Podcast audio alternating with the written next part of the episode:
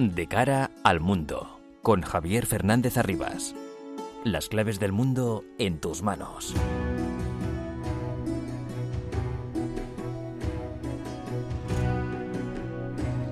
El mundo está muy revuelto y todo lo que pasa nos afecta cada día más.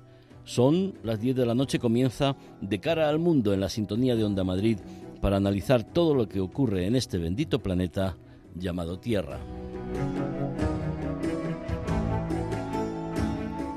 Las relaciones económicas y comerciales entre Marruecos y España se encuentran en un momento de expansión y crecimiento.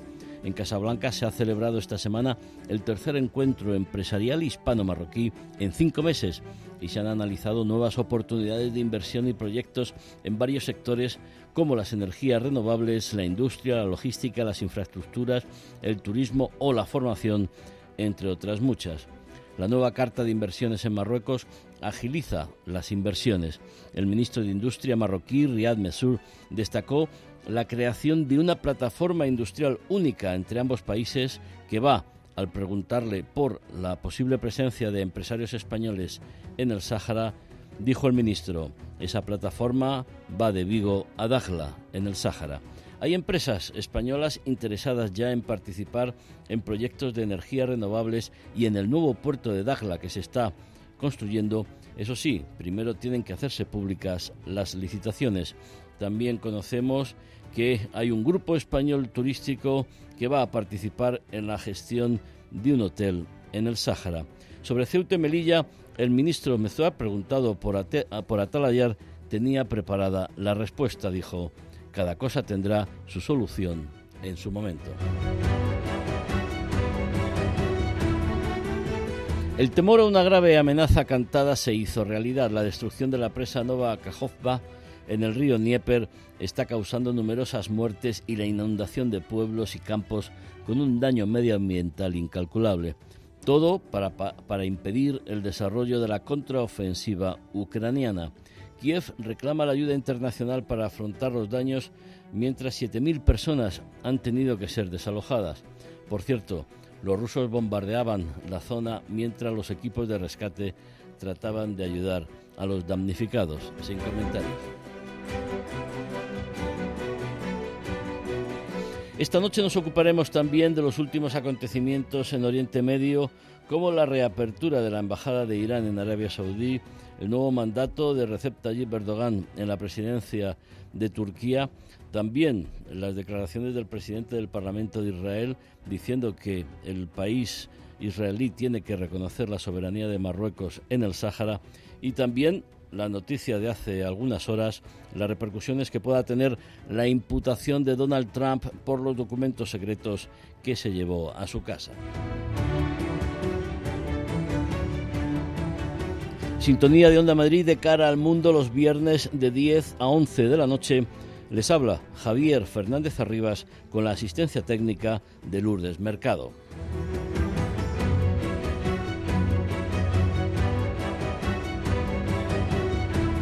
Los asuntos más relevantes de estos últimos días los resumimos en titulares con María Cerdán.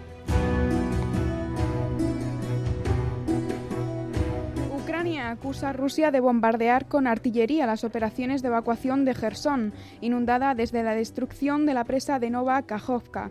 Zelensky ha visitado la zona afectada bajo control ucraniano e insiste en un acto deliberado de Rusia. Las autoridades hablan de más de 6.000 personas evacuadas a ambos lados del río Dnieper. Donald Trump es imputado por la sustracción de documentos clasificados de la Casa Blanca que tenía en su mansión de Florida. Es la segunda vez que el expresidente de Estados Unidos se enfrenta a cargos penales tras el caso de soborno de Stormy Daniels.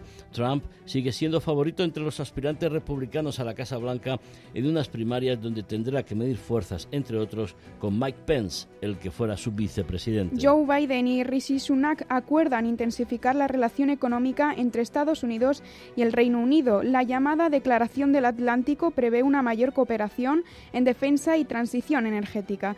La visita del Premier británico a la Casa Blanca sella sus aspiraciones de un acuerdo de libre comercio y recupera la tradicional amistad con Washington tras años de distanciamiento desde la era de Donald Trump. Fin a las protestas en Francia contra la reforma de las pensiones de Emmanuel Macron. Los líderes sindicales consideran que el movimiento no puede durar eternamente.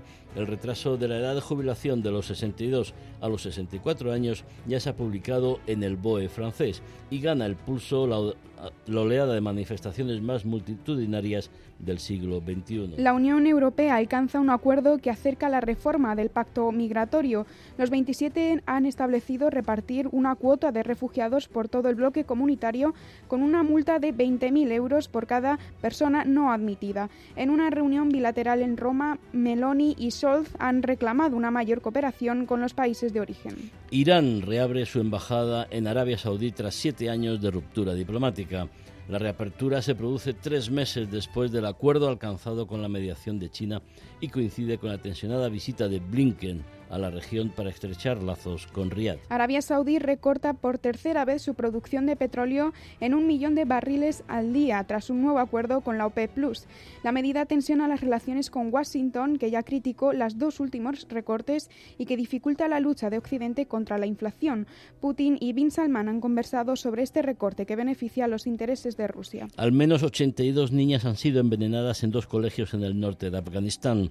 La agresión se produce en un momento en el que la educación secundaria y universitaria están vetadas para las mujeres tras la llegada al poder de los talibanes. El gobierno de Sudán declara persona non grata al jefe de la misión de la ONU en el país, Volker Pertz. Estados Unidos y Arabia Saudí se comprometen a continuar su papel de mediación para poner fin al conflicto y piden una tregua efectiva. Riad ha condenado también el ataque armado contra su embajada en Sudán. Israel estudia reconocer la soberanía de Marruecos sobre el Sáhara Occidental Así lo ha expresado el presidente del Parlamento israelí, Amir Ohana, en una visita oficial a Rabat. Este reconocimiento podría transformar las relaciones entre los dos países y afianzar la reapertura de sus embajadas. Y en Colombia, unos audios de Armando Benedetti, el ex jefe de campaña del presidente Gustavo Petro, amenazan con contar la presunta financiación de la campaña electoral procedentes del narcotráfico. Los líderes internacionales de la izquierda y cientos de manifestantes han denunciado lo que han llamado como un golpe blando contra Petro.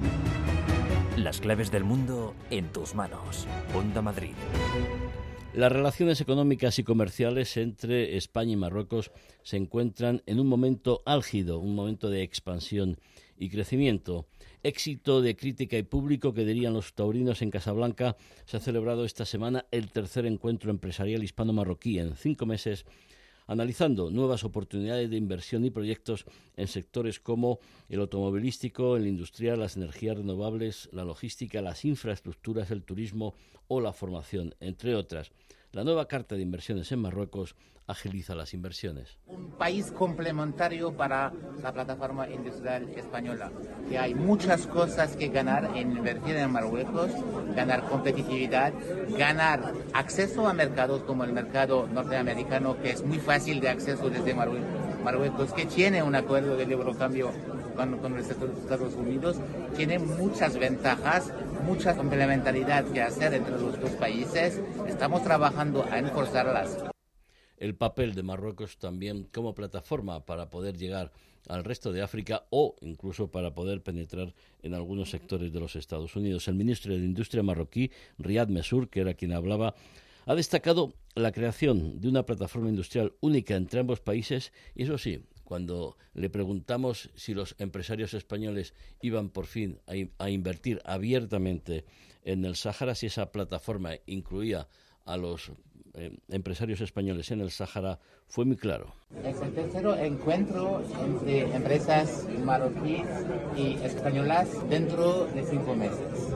Esto demuestra la intensidad de la actividad y del interés entre las dos plataformas económicas de los dos países, aplicando la hoja de ruta decidida entre Su Majestad el Rey y el jefe del gobierno español.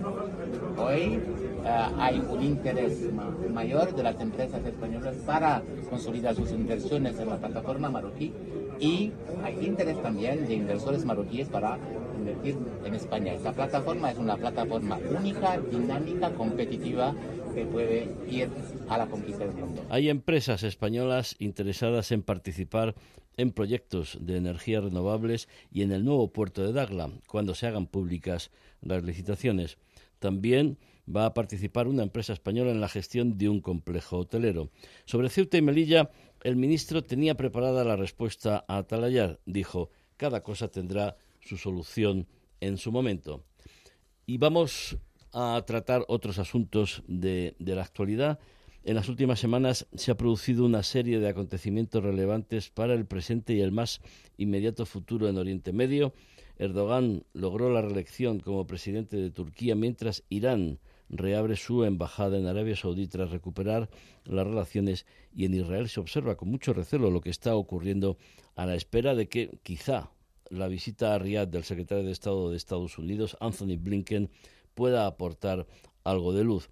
Israel prepara, por otro lado, el anuncio de su apoyo a la propuesta de Marruecos de una amplia autonomía para el Sáhara bajo su soberanía. Un apoyo que ya ha expresado en Rabat el presidente del Parlamento israelí. Marta González Isidoro, experta, analista internacional, buenas noches. Hola, buenas noches. Marta, por empezar por lo más reciente, podemos pensar que Israel está a punto de reconocer la soberanía de Marruecos sobre el Sáhara, bueno, o apoyar esa propuesta de Marruecos para que en el seno de Naciones Unidas se negocie y se llegue a una solución, como dice la nota del gobierno español, seria, fiable y duradera sobre este conflicto. Bueno, hay que tener en cuenta que las relaciones entre Israel y Marruecos son anteriores al restablecimiento de relaciones eh, diplomáticas. Cerca de 1.200.000 israelíes son de origen marroquí. Las relaciones entre ambos países, no solamente diplomáticas, sino por cuestiones culturales, son importantes. Por lo tanto, eh, la pregunta que me hace fue, un, fue una de las eh, propuestas que hizo Marruecos a Estados Unidos antes de volver a la mesa de negociación con Israel y por lo tanto es factible que Israel eh, reconozca la soberanía de, de Marruecos en el Sáhara Primero porque no, no tiene ningún contencioso con Marruecos en ese sentido y en segundo lugar porque posiblemente sea también un paso para que Marruecos pueda flexibilizar su postura respecto de los palestinos y Marruecos a su vez eh, vaya a reconocer la parte la israelización del territorio de los de la parte de los territorios que está bajo su soberanía que, que son los territorios de bajo control C. Sobre todo, además, teniendo en cuenta el papel de Marruecos en Al-Quds, ¿no? como presidente de.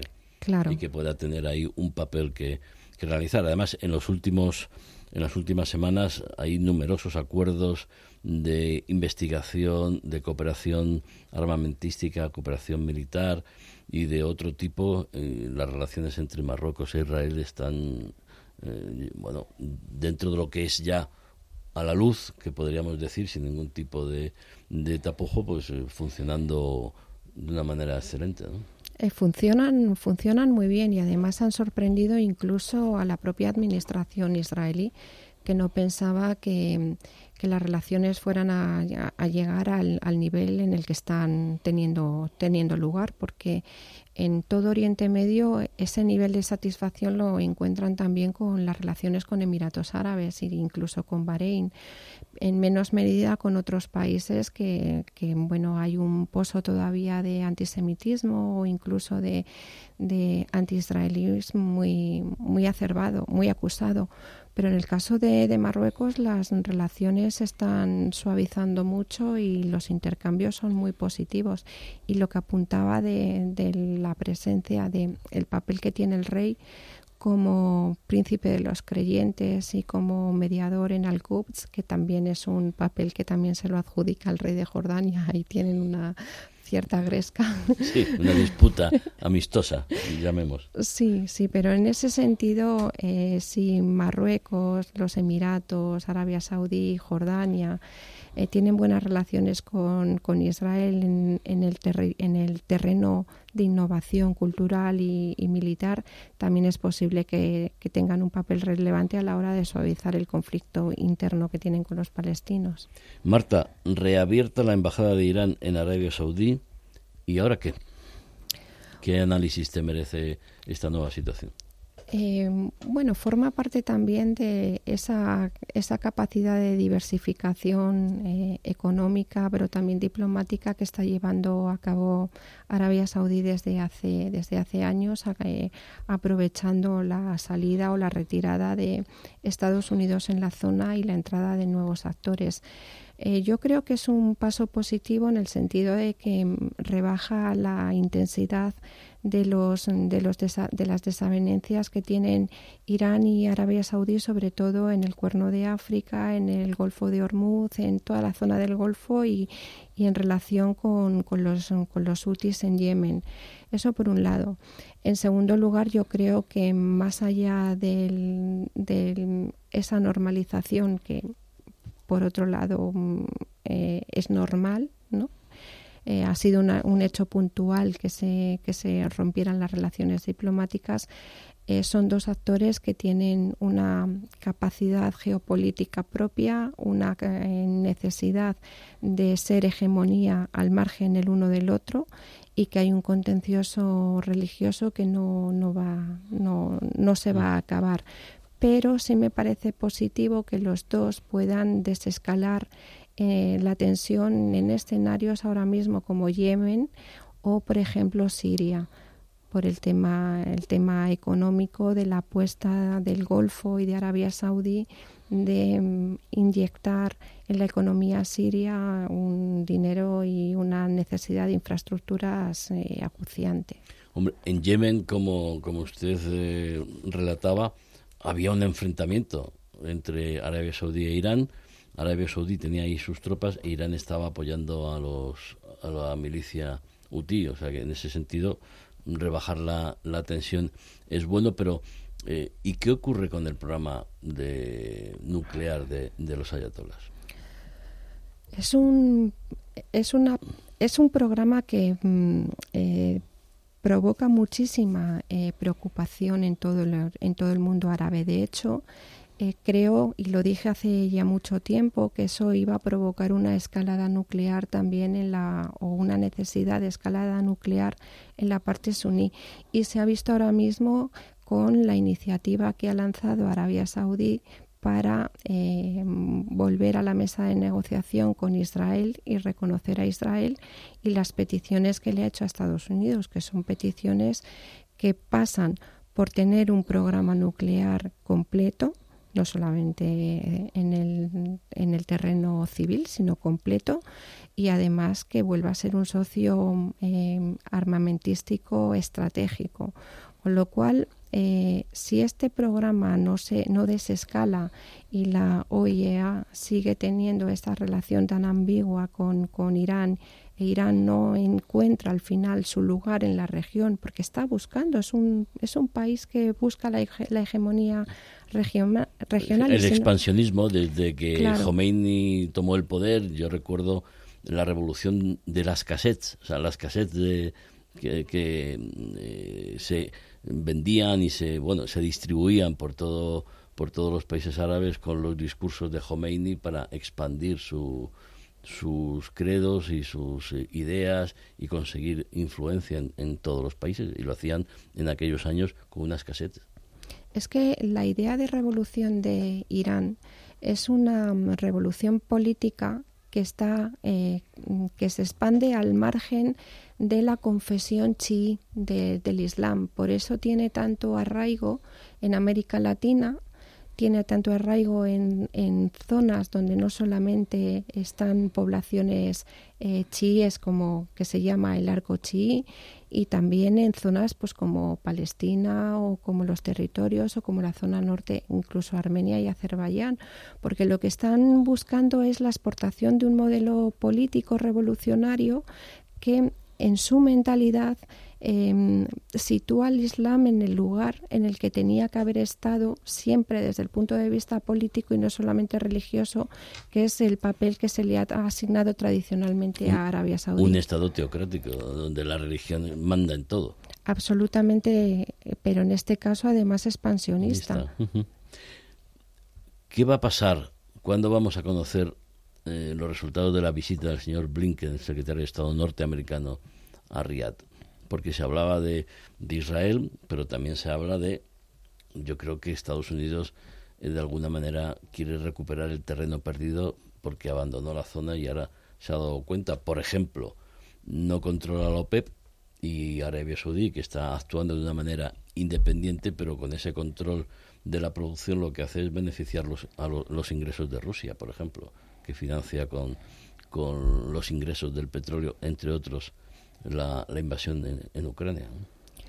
Pues eh, se verá esa, esa fotografía en el momento en el que Arabia Saudí, eh, perdón, en el momento en el que Estados Unidos asuma que no puede entrar en, en, Oriente Medio y mucho menos en la zona del Golfo con, los, eh, con las mm, pretensiones de derechos humanos tan maximalistas, porque tiene que entender que Oriente Medio tiene un concepto de la identidad, del nacionalismo, de la religiosidad imbricada y tiene sus tiempos. Entonces, eh, Estados Unidos sabe que ha metido la pata con Israel a la hora de, de decirle cómo tiene en cuanto a la injerencia en su política interna, sabe que ha metido la pata también en, en Irán, eh, interfiriendo en su política interna y en el momento en que la eh, nueva administración, la administración que está de salida,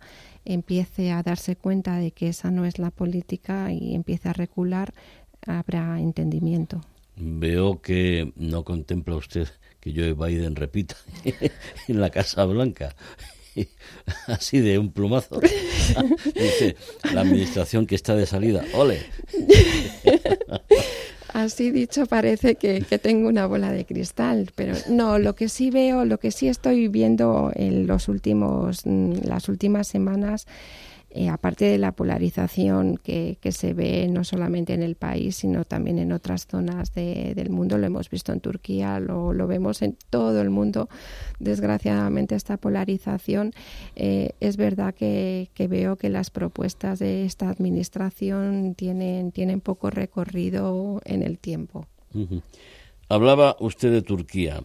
¿Continuidad o cambio con el nuevo mandato de Erdogan? El nuevo ministro de Economía parece que indica algún cambio, algo, tener una política un poquito más coherente, pero ¿qué valoración hace de, la permanencia de Erdogan en el poder en Turquía, un país muy importante para todos?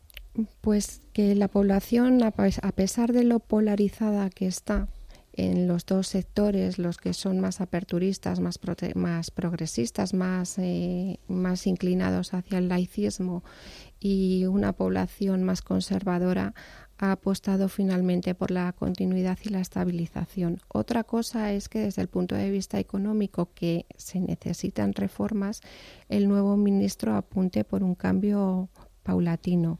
Pero paulatino no significa que vaya a cambiar de orientación, simplemente vaya a mejorar los estándares en los que estaban eh, los, los niveles de inflación ahora mismo, o por lo menos intentar modificarlos pero yo veo una continuidad en todos los aspectos. En política interna, el nacionalismo y la identidad están muy ligadas y una continuidad en política exterior. Marta González Isidoro, experta analista internacional. Una noche más, muchísimas gracias por aportarnos sus conocimientos y aclararnos muchas, muchas cosas. Marta, muchísimas gracias, muy buenas noches. Muchas gracias a vosotros, buenas noches. De cara al mundo. Onda Madrid. En la era de la conectividad vivimos más desconectados que nunca. En Nextdoor, la app que te conecta con tus vecinos, tenemos la solución. Te invitamos a formar parte de la primera semana de las mesas vecinales, un evento gratuito del 19 al 25 de junio para reforzar la vida de barrio y tu comunidad. Descarga la app Nextdoor y únete a una mesa para conectar con tus vecinos y pasar un buen rato con comida y diversión. Gusta la Fórmula 1? ¿No te pierdes una carrera de motos? ¿Eres un apasionado del mundo de los rallies y del motorsport? No busques más. Si quieres estar informado de todo lo que pasa cada fin de semana en el mundo del motor de competición, Juanma Fernández y todo el equipo de Pole Position te esperamos cada domingo en nuestro box, de 12 de la noche a 2 de la madrugada, aquí, en Onda Madrid. ¿Sabías que hay una residencia Vallesol muy cerca de ti? Sí, con todo lo que una persona mayor necesita, pero por mucho menos de lo que imaginas, y con la misma profesionalidad, cariño y respeto de siempre. Ven a conocer nuestras modernas instalaciones. Infórmate en el teléfono 924 24 25 o en vallesol.es. Vallesol, dedicados a ti porque te lo mereces. De cara al mundo, con Javier Fernández Arribas.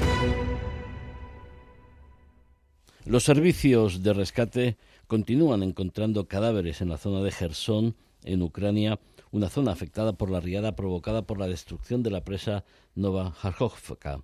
El presidente ucraniano Volodymyr Zelensky ha visitado la zona mientras las tropas rusas bombardeaban impidiendo las labores de rescate.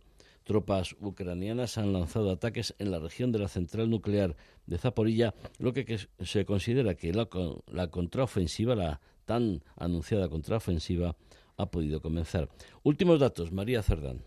Ucrania vive esta semana un momento clave desde el inicio de la invasión con la destrucción de la presa de Nova Kajovka, que ha provocado importantes inundaciones en el curso del río Dnieper. Desde el momento del colapso de la presa, tanto Rusia como Ucrania se han reprochado mutuamente las responsabilidades que se vuelven cada vez más grandes tras las consecuencias de la inundación. Al menos cinco personas han muerto y más de 6.000 han sido evacuadas en las dos orillas del río Dnieper, a lo que se suma el desastre natural que deja en las zonas afectadas.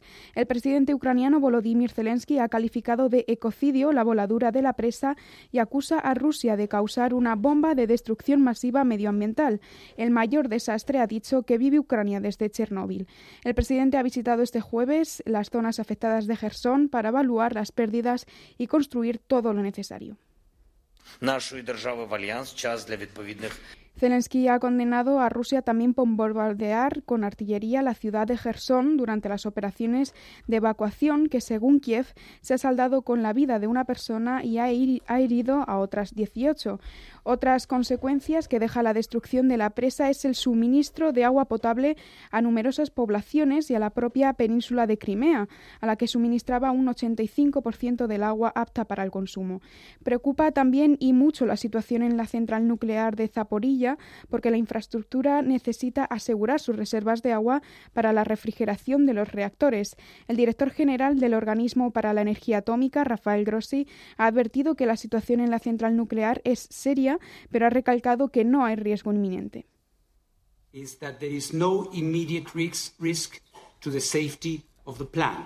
Comienza la contraofensiva ucraniana con el asalto contra las posiciones rusas en el sureste del país, en la región de Zaporilla. Esta región está controlada al 80% por Moscú y supone el punto estratégico de Kiev para intentar romper el corredor que conecta Crimea con el Donbass. María Senovilla, periodista, colaboradora de la revista Talayar y de otros medios. María, buenas noches. Muy buenas noches, Javier. Bueno, no sé yo por dónde empezar. Lo de la presa es una amenaza que nos, eh, bueno, nos ponía los pelos de punta y se ha producido, pero quizá eh, inicio de la contraofensiva podemos pensar que sí, que no. Hay quien dice que ha empezado, hay quien dice que bueno que lo de la presa puede condicionar y mucho esta contraofensiva. Pues las dos cosas, Javier. Parece ser que ya sí podemos hablar de un inicio de, la contraofensiva. No ha sido fácil contrastarlo, como bien dices, porque a partir del domingo pasado el Ministerio de Defensa ucraniano lanzaba una campaña pidiendo silencio a todos sus oficiales, a todos sus soldados, de cara pues a, pues a ese posible inicio de las acciones ofensivas. Lanzaban un vídeo muy curioso en el que salían eh, efectivos ucranianos, soldados ucranianos, haciendo el gesto de silencio, colocándose el dedo eh, delante de los labios y terminaban con dos frases diciendo a los planes les gusta el silencio y la segunda frase no vamos a contar nada. Era, supongo, pues un anuncio para la prensa y también eh, una forma de recordar a los cientos de miles de soldados ucranianos que están combatiendo que por favor guardaran silencio por el bien de los planes. Em, yo el lunes eh, hice un barrido, intenté preguntar pues a los oficiales, a los oficiales de prensa también, con los que mantengo comunicaciones si, ya habían eh, iniciado esas hostilidades. Tan solo un comandante, que yo creo que se, descolgó eh, del llamamiento oficial, me reconoció que sí, que estaban empezando las hostilidades las, o las ofensivas, eh, pero ya el martes, con la voladura de esa presa de Gerson, que yo creo que podemos considerar la respuesta de Rusia al inicio de la contraofensiva, pues ya estaba más claro que estaba sucediendo. Y ayer, ayer jueves, el Instituto para el Estudio de la Guerra ya anunciaba bombo y platillo que la contraofensiva había comenzado y medios como el New York Times o como la CNN se hacían eco de estas afirmaciones. Además, hoy, si, si compruebas los mapas de posiciones, yo llevo todo el día mirándolos, pues se ve que la acumulación de tropas, tanto de fuerza de, personal, de efectivo, como de vehículos y de armamento, pues eh, se ha movilizado, o sea, se ha movilizado a mucha más gente, se han concentrado muchos más batallones, parece que están rodeando esas inundaciones que ha provocado la presa y que se están lanzando ataques por, eh, por la zona de Zaporilla y también se están eh, intensificando los ataques en el frente del Donbass. Ya, ya no parecen ofensivas puntuales, ya parece que podemos hablar de una contraofensiva que vamos a, entendernos, no va a ser eh, como una gran batalla final de un golpe. Esto probablemente pues eh, va a estar produciéndose durante los próximos meses, pero ya sí se nota un cambio de paradigma con respecto al mapa de situación que teníamos durante el mes de mayo. Eh, Lucas Martín, experto analista internacional, buenas noches. Buenas noches, Javier. Lucas, coincides con, con María, tú que eres experto en estas lides. Eh, la contraofensiva parece que está en marcha.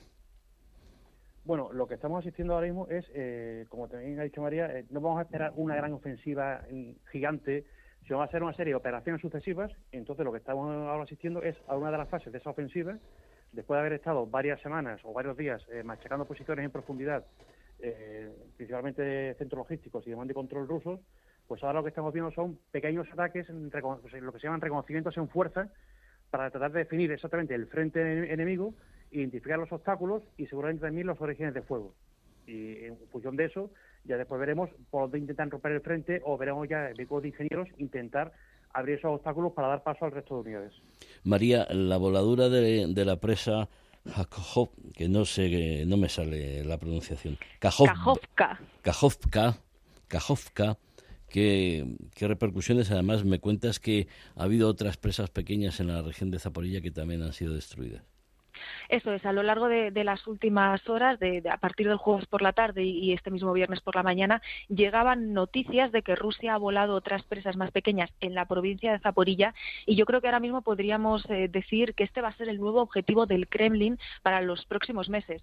Si el otoño pasado asistimos al bombardeo sistemático de las centrales eléctricas como estrategia, yo creo que este verano vamos a ver inundaciones programadas utilizadas como arma de guerra. Mira, en un informe especial que publicaba eh, la ONU ayer, pues a raíz de, la voladura de la presa, que además, bueno, la ha definido como, un, como una monumental catástrofe humanitaria, económica y ecológica. Eh, se cifran a menos 16.000 las personas que han resultado afectadas de la parte que se tiene controlada por Ucrania, porque de la parte que se tiene controlada por las tropas rusas no tenemos noticias en firme, pero bueno, eh, ya son varios miles de personas los que, los que están siendo evacuados, se estima en 16.000 los damnificados y además la ONU pone em, el foco en el daño económico que, y en el impacto económico que va a provocar. Y es que la agricultura, uno de los motores económicos de Ucrania, va a ser probablemente el sector más afectado. Para que te hagas una idea, Javier, de esta represa salía el agua para regar el 90% de los cultivos de Gersón, de Nipro y de Zaporilla. Imagina el impacto que va a tener durante los próximos meses, ya no solo a nivel humano y a nivel pues de esas miles de personas que ahora mismo están reubicando como pueden en la, en la provincia de Mykolaiv, imagina también el impacto económico que va a tener si se paraliza esa actividad agraria con lo que había costado remontarla.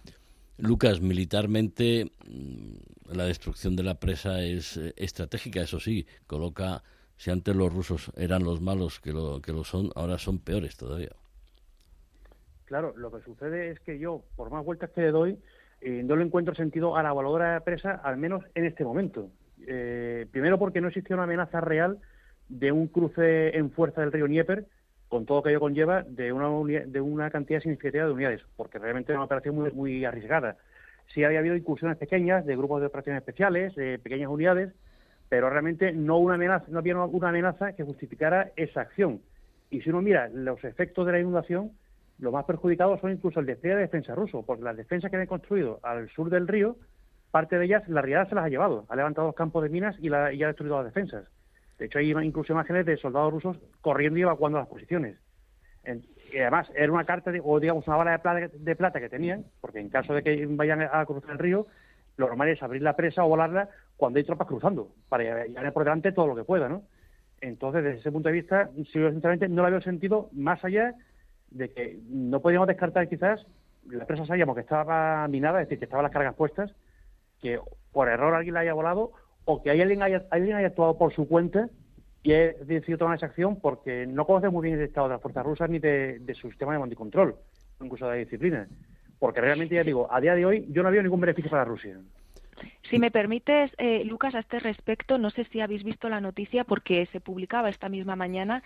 Eh, el SBU, los servicios de inteligencia ucranianos, hacían públicos eh, una conversación que habían interceptado entre un soldado ruso y su superior, reconociendo que, el, grupo de operaciones especiales había llevado a cabo la voladura de la presa, reconociendo también que puede que se, que se hubieran adelantado, que se hubieran anticipado y que no, que la necesidad real no estaba muy clara y reconociendo también, eh, en tercer lugar, que se les había ido un poco de, la mano, de las manos y que las consecuencias no eran las que estaban em, previstas en, digamos, en los planes de cómo sería esa voladura eh, programada.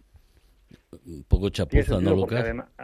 Además, eh, si nos damos cuenta, la presa no se ha volado completamente, se ha volado un sector, con lo cual incluso, incluso parece una riada, mm, vamos a decir, entre comillas, controlada de que la idea no era volar toda, la presa, soltar toda la masa de agua de golpe.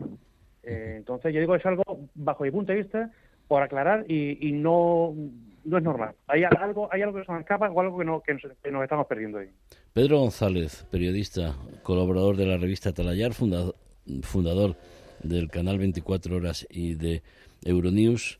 Políticamente, ¿cómo valoras? Buenas noches, Pedro. Buenas noches, Javier. Y Políticamente, ¿cómo piensas que todo esto puede afectar a, a lo que a, la invasión y a lo que son todos eh, los, las cuestiones políticas de las relaciones entre todos los países. Hombre, yo creo que mm, de alguna manera ya están apuntándolo muy bien eh, María y Lucas. Yo creo que mm, esto es un esto es un hecho importante y es un hecho importante que naturalmente frena de alguna manera la, la tan cacareada contraofensiva pero por otra parte pone de manifiesto una serie de cosas que a mi entender son políticamente relevantes. Para empezar, el convenio de Ginebra eh, establece que, determinadas infraestructuras eh, que son peligrosas y vitales eh, quedarían exentas en periodo de guerra, naturalmente, de ser atacadas y bombardeadas. Bueno, pues aquí, sea por error o sea porque ya estaba determinado, eso evidentemente no se ha cumplido. Pero, en fin, ya estamos acostumbrados a que en las guerras las eh, famosas convenciones de Ginebra cada vez se respetan menos.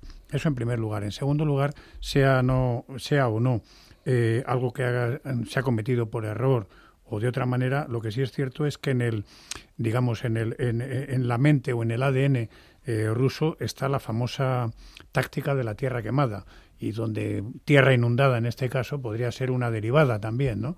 Y bueno, pues eh, quizá a lo mejor mm, aludiendo a la última noticia que nos daba María, pues a lo mejor se les ha ido la mano, pero ello no quiere decir que no pensaran en ese tipo de solución. Desde luego, como siempre hemos dicho, las guerras se saben cómo empiezan, no se saben cómo acaban, a veces también cómo se desarrollan, porque entre otras consecuencias hay miles de minas que estaban sembradas y que naturalmente el curso de las aguas se las está llevando con el peligro de primero de que ya no, no puedan ser localizables o que estén perfectamente señalizadas y puedan ser desactivadas en su momento después de la guerra y en segundo lugar la cantidad de destrucción incontrolada que pueden causar, ¿no? María, tú has estado en esa zona casi un año, del año y medio que, que dura la, la invasión. Eh, tampoco es mucha sorpresa porque todos sabíamos que en caso de necesidad los rusos podrían volar eh, la presa para mm, detener la, la contraofensiva ucraniana, pero ¿Qué indicios piensas que, ya teníamos encima de la mesa y que nos podían indicar qué, qué es lo que estaba o qué es lo que podría ocurrir? Pues mira, dos indicios fundamentales. El primero, eh, nos tenemos que remontar al año pasado, unas semanas antes de que Rusia se retirara de Gerson capital. Eh, recordemos que, el ejército se retiró, em, retrasó sus defensas hasta el margen sur del río Dnieper y después se produjo pues, pues la entrada del ejército ucraniano en esta ciudad. Y unas semanas antes eh, colocaron, como bien ha dicho Lucas, todos esos explosivos a lo largo de la represa. Esto fue algo que ya denunció Zelensky y además otros organismos en el mes octubre, pero es que hace justo un mes, sobre el 7-8 de mayo, si no recuerdo mal, desde los territorios que aún están bajo la ocupación rusa en el sur de Gerson, en, ese, en esa margen del, río Dnieper, llegaban noticias de que el Kremlin estaba llevando a, cabo evacuaciones forzosas en las localidades que han resultado inundadas con la voladura de la presa. En aquel momento, hace un mes, recordamos, se intentó movilizar a unas 70.000 personas, a unos 70.000 civiles de 20 localidades del sur de la presa y se les, se les instó a abandonar sus hogares para ser reubicados más al sur. Las evacuaciones se llevaron a cabo en autobuses, no se sabe el número exacto de personas que aceptaron eh, salir de sus casas y irse hacia el sur. Según denunciaban los afectados en ese momento, eh, eh, había gente que se negaba a abandonar sus casas y podríamos estar hablando de un genocidio por ahogamiento masivo en el margen eh, sur de la prensa Kajovka. Es muy difícil ahora mismo, Javier, recabar información de los territorios eh, afectados que están bajo la ocupación rusa, pero a la vista de lo que estamos viendo en las poblaciones a las que sí que están teniendo acceso los evacuadores y los rescatistas ucranianos, cabe imaginar lo peor en el otro lado. ¿Esa zona es una zona de cereal, de grano? Estamos pensando que Ucrania, que es uno de los abastecedores, bueno, afortunadamente los acuerdos de, exportación de grano, donde Turquía tuvo su papel, han podido seguir adelante para evitar una crisis alimentaria internacional. No sé yo si esa zona inundada es una zona de cereal o no, o de grano. ¿Sabéis? Sí, son, son, zonas de cultivo, son zonas de cultivo, pero, pero es que además del sur de Gerson, que es zona de cultivo, eh, como os he dicho antes, eh, Nipro y Zaporilla, los cultivos de Nipro y de Zaporilla se abastecían de agua de esta presa y ahora mismo se han quedado sin el 90% del curso de agua que se utilizaba para el regadío. Y para refrigerar la central nuclear. Aunque han dicho que, que, de momento no hay riesgo, pero nos lo contaba María Cerdán, pero también hay que tener eso en cuenta, don Pedro. Bueno, pues yo creo que, en primer lugar, eh, sí es una zona naturalmente de cultivo, como decía María, pero yo creo que es bastante importante. Además es bastante importante desde la misma eh, construcción de la, de la presa.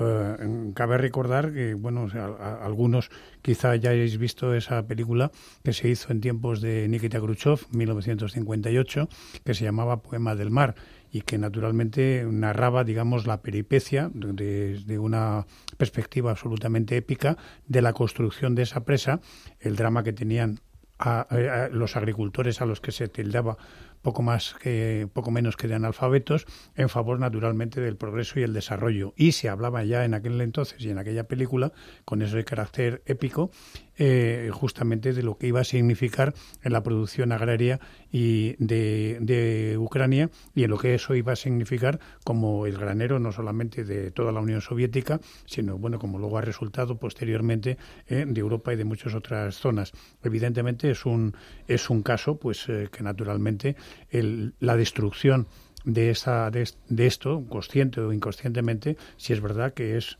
vuelvo a decir, eh, parte, digamos, de ese ADN de tierra quemada o tierra inundada o tierra destruida, que parece que, digamos, en los dirigentes rusos está impreso, pues bueno, y que ya se ha comprobado en otras, en otras épocas a partir de Napoleón y aquella invasión frustrada.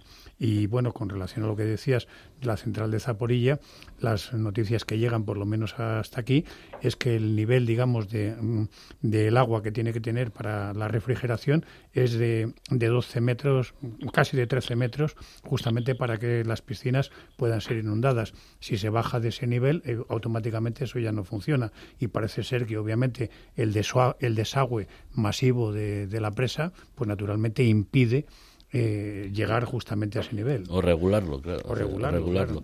¿Cómo se llama la película? La película se llama Poema del Mar. Poema del Mar. Es del año 1958. De, de antes de ayer. Sí, pero bueno, era sí, sí, sí, sí, pero que, Nikita Khrushchev, que Nikita Khrushchev era, os recuerdo, ucraniano y, y antes de, de, ser el número uno del PQS era el secretario general del, del partido en, en Ucrania me encanta tener estos colaboradores que, que, saben lo que saben. Claudia Luna Palencia, escritora, periodista mexicana, buenas noches. Buenas noches. Claudia, eh, cuando, te, cuando supiste que la, la presa se había destruido, ¿qué sensación, qué, ¿Qué mm, trabajo te pusiste a realizar para contar lo que estaba pasando? Bueno, claro, por supuesto, eh, pues hablar con diversas fuentes. Por supuesto que no hay en estos momentos, como bien lo dice María, eh, bueno, quién es el autor, ¿no? Quiénes están detrás de esta de esta voladura. Pero también he tenido la misma percepción que ella y que Lucas en el sentido de que esto es, bueno, pues una táctica primero pues para evacuar, obligar a desalojar, ¿no? Eh, a esa parte de Gerson, porque hay que recordar que no hace poco más de cuatro meses, pues Putin se hizo una ceremonia imperial en ese palacio maravilloso en Moscú, en el cual, bueno, pues firmó y selló que a la constitución rusa quedan adheridas Gerson, Zaporilla, Donetsk y Lugansk y que los van a defender, según dijo, como territorio ruso. Entonces sí creo que esto es una táctica de guerra, esas malvadas tácticas de guerra, no todas, todas lo son, por supuesto, para eh, obligar al desalojo de la población de esa parte, pero también, por supuesto, creo que deja en evidencia pues un síntoma de debilidad, ¿no? Por parte eh, pues de, de Putin y de quien esté alrededor de él tomando estas decisiones porque se habla de esa contraofensiva, porque ahora se habla de darle aviones F-18 Hornet a los ucranios porque se ha reunido Rishi Sunak en Estados Unidos con Joe Biden y han hablado de darle más apoyo a Ucrania porque en la próxima reunión de la OTAN en Vilna el 11 y 12 de julio se va a hablar de fortalecer a Ucrania y de cómo crear un acuerdo de cooperación marco para que Ucrania empiece a dar los pasos de ingreso a la OTAN, lo cual, bueno, pues sigue mandándole graves eh, y, mensajes muy fuertes a Putin, pues de que el apoyo a Ucrania es completamente cerrado. Entonces sí creo que cuando se ataca de esta forma eh, infraestructura que tiende a dañar sobre todo a la población civil, te muestra, pues bueno, esa debilidad que también tiene en su momento eh, pues en su estrategia el ejército. Es como una medida desesperada. Venga, pues vamos a volar la presa, vamos a desaguar, vamos a, a, tratar de frenar la contraofensiva, vamos a tratar de minar la moral, claro, porque cuando la gente sabe que lo que el que está muriendo es el civil, pues eso también tiene un impacto dentro del soldado, ¿no? Que está tratando de defender a su patria, ¿no? Una, una cosa, Claudia, has dicho F-18 Hornet porque lo que estaba encima de la mesa era F-16, que no es lo mismo. Hornet. No, ahora están precisamente en pláticas el Pentágono de Estados Unidos con Australia para que sea Australia el que le ceda 40 F-18 Hornet a Ucrania. Eh, son ya ya lo han dialogado, han visto que ese ese stock, aunque Australia no lo ha utilizado en los últimos cinco años, sí es un stock que, que puede utilizar Ucrania, que no está inservible, vamos, y la finalidad es que Ucrania, este, eh, Australia, al cederle esos F-18 Hornet a Ucrania, va a firmar un acuerdo con eh, Lockheed Martin Corporation para renovar esos casas que va a perder por unos de quinta generación. Los Hornets son de cuarta generación, pero bueno, le sirven muchísimo a Ucrania, por supuesto. Lucas, eh, tú que eres un experto en estos temas, hablábamos de F-16, ahora F-18, que por cierto, la ministra española ya no tendrá escapatoria porque España no tiene F-16, pero sí tiene F-18 y estoy seguro que si esto sigue adelante, alguien va a plantear que quien tenga F-18 también los pueda aportar. ¿Cuál es tu, tu, valoración? Sobre todo porque me contabas, Lucas, que han entrado en combate, y eso también nos lo puede comentar María, los, algunos de los primeros Leopard y les han destruido. Pues vaya, vaya estreno. En primer lugar, en referente a los aviones, Javier, eh, y va a pasar igual que con los carros. Ningún país va a ceder material que tenga en servicio en sus unidades. En el caso de España, nuestros F-18 están todos en servicio, eh, trabajando en Canarias, en Torrejón o en Zaragoza. Por lo tanto, España no va a desmontar uno de sus escuadrones para darse Ucrania. Ni España, ni Francia, ni Inglaterra, ni nadie. Otra cosa es que como Australia tiene aviones que no está utilizando, que los tiene ya para dar de baja, que, los, que los va a relevar, igual que hemos hecho España con los carros de combate, o otros países, eran carros de combate que los teníamos para dar de baja, almacenados, que no se utilizaban, o, bien que iban a ser repuestos o reemplazados inmediatamente, como ha hecho Polonia con sus Leopard 2 a 4, que van a ser reemplazados por carros M1 Abrams o por los coreanos. Entonces, eh, el plantear que un país como España entregue materia que tiene servicio, eso no se va a dar. O sea, eso no es una cosa que, esté sobre la mesa. Y, después, respecto al tema de los Leopard, eh, ya hay confirmación de que han entrado en combate, en este caso Leopard 2 a 4, parece ser que han, destruido o dañado al menos dos de ellos, pero bueno, eso es normal, Javier. Eh, no pensemos que son armas, las, las famosas Wunderwaffen de la Segunda Guerra Mundial, las armas milagro, eh, y que no van a, a sufrir bajas. Tanto los, Leopard como los Challenger, con su momento los M1, si llegan y entran en combate, habrá bajas. Van a sufrir bajas seguro. Otra cosa es que, evidentemente, eh, sirvan para el objetivo que quiere Ucrania, ¿no? Pero no podemos, no podemos pensar que son indestructibles, que no lo son. Sí, porque María, tú lo, conoces lo, relevante, sí, lo relevante del, del, tema de los Leopard 2 no es que hayan destruido, que parece que es lo que se ha comprobado, dos carros en una de las ofensivas. Lo relevante es que Rusia ha, emitido un comunicado en el que asegura que ha destruido 30 carros de combate y ha causado bajas a 1.500 efectivos ucranianos, algo que forma parte de la guerra de la propaganda. Es el primer comunicado es, efectivamente, es el, es el, primer fake comunicado que, que, han emitido, pero ahora que parece que empieza esa contraofensiva, que como bien dice Lucas va a ser por fases, vamos a asistir a esta desinformación día sí, día también. María, mm, el, el hecho de que Zelensky intente movilizar a los ecologistas del mundo puede tener algún, algún efecto, lo digo después de la, de la inundación por la destrucción de la presa. Yo creo que sí. Mira, ayer justamente aprovechando que, estuvo visitando pues, los territorios que habían resultado eh, damnificados, eh, organizó además una reunión, era una reunión privada en la que convocó a activistas, a líderes ecologistas y a movilizadores de opinión de todo el mundo. Y aquí de España tengo entendido que participaron también un par de personas. Em, su idea. Influencers, famosos. Bueno, eh, yo escuché por ahí el nombre de Arias Cañete y de gente relacionada con, medios de comunicación especializados en, temas de cambio climático.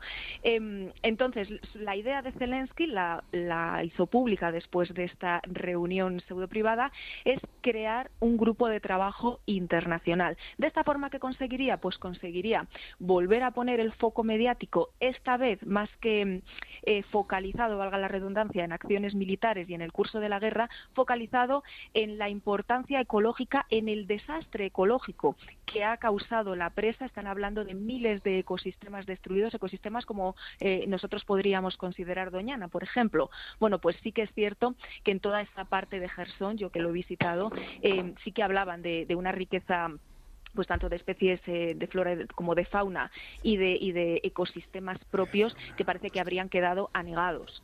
Entonces, sería una forma de, volver a, concentrar la atención mediática en un momento de la guerra en el que puede que ahora suba un poquito por la contraofensiva, pero lo hemos dicho muchas veces, la guerra de Ucrania ya no abre portadas. Ya, Pedro, antes de entrar en el tema Trump, que quiero que no, se nos escape esta noche, que nos, se nos va el tiempo, querías apuntar algo más. Sí, no, simplemente que a propósito de lo que significa la guerra de la propaganda, recordemos eh, el famoso cormorán eh, tindado de, de, chapapote en la guerra de Irak y naturalmente lo que aquello conmocionó a la opinión pública mundial. Es decir, que prácticamente las víctimas, las bajas humanas y tal contaban mucho menos que aquel, que aquel ave absolutamente imposibilitado para volar y surgir de, de aquellas aguas absolutamente contaminadas de petróleo. Por eso me parece importante, pero bueno.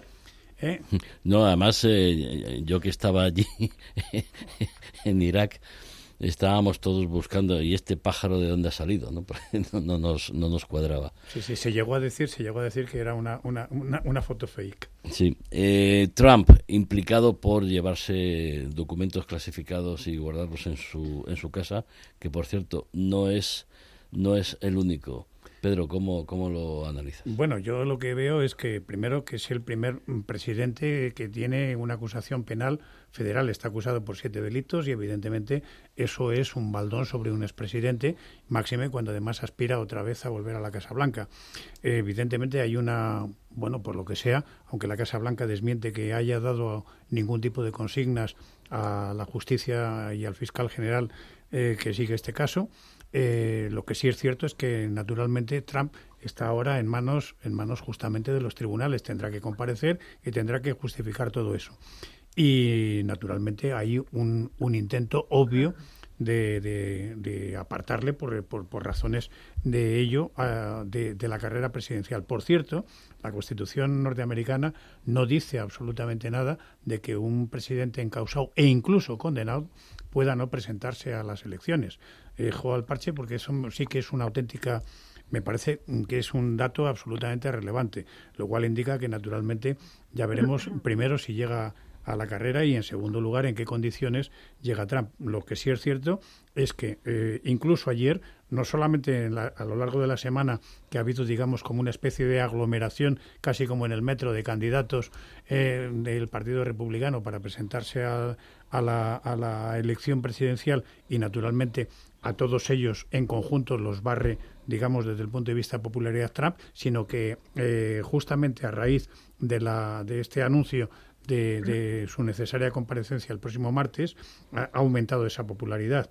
Quiere decirse que bueno va a ser un, hueso difícil de, roer ante la opinión pública americana. Claudia, tú ves a Trump fuera, dentro, bueno, el, su vicepresidente Mike Pence se encuentra también en esa carrera, como comentaba. 5%. 5%. Ron, de, Ron DeSantis.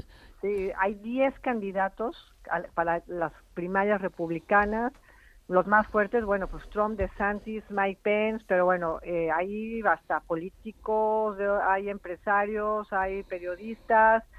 Eh, claro, como bien lo dice Pedro, o sea, eh, la cuestión es que Trump tiene esa mentalidad mercantilista que además rentabiliza todo lo que le pasa, todo lo que va en contra, ¿no? No hace poco fue hallado culpable de abuso sexual, ¿no? Contra esta periodista y escritora Jen Carroll eh, sino bueno, ahora eh, este proceso que, esta imputación penal, ¿no? Que es importantísima por esos documentos, ¿no? Eh, clasificados y además él acusa, ¿no? Dice, si yo tengo documentos clasificados, pues también Joe Biden tiene documentos clasificados. Es decir, que después de mi imputación penal, al que tienen que imputar también penalmente, pues es al actual presidente de Estados Unidos, es lo que está casi, casi este, señalando, ¿no?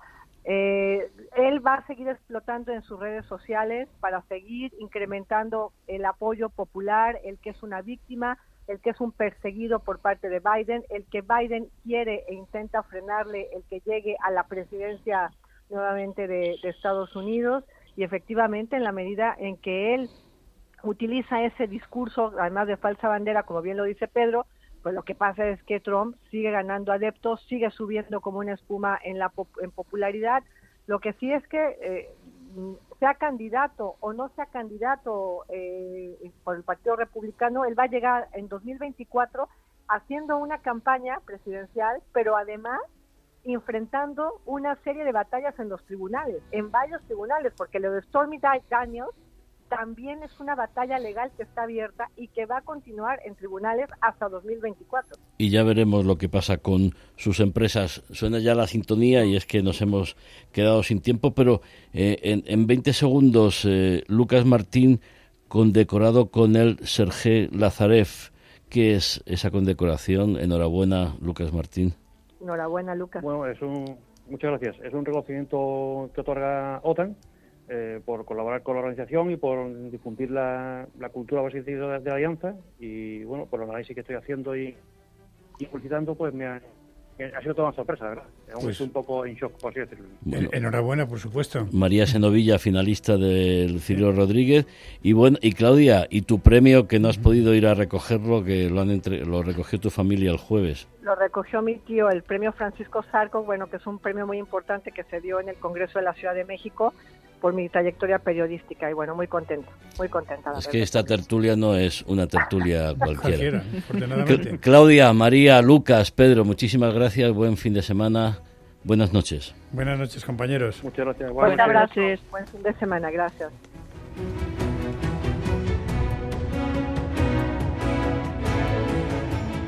A punto de dar las 11 de la noche de este viernes 9 de junio, hasta aquí de cara al mundo, en Onda Madrid ponemos las claves del mundo en sus manos.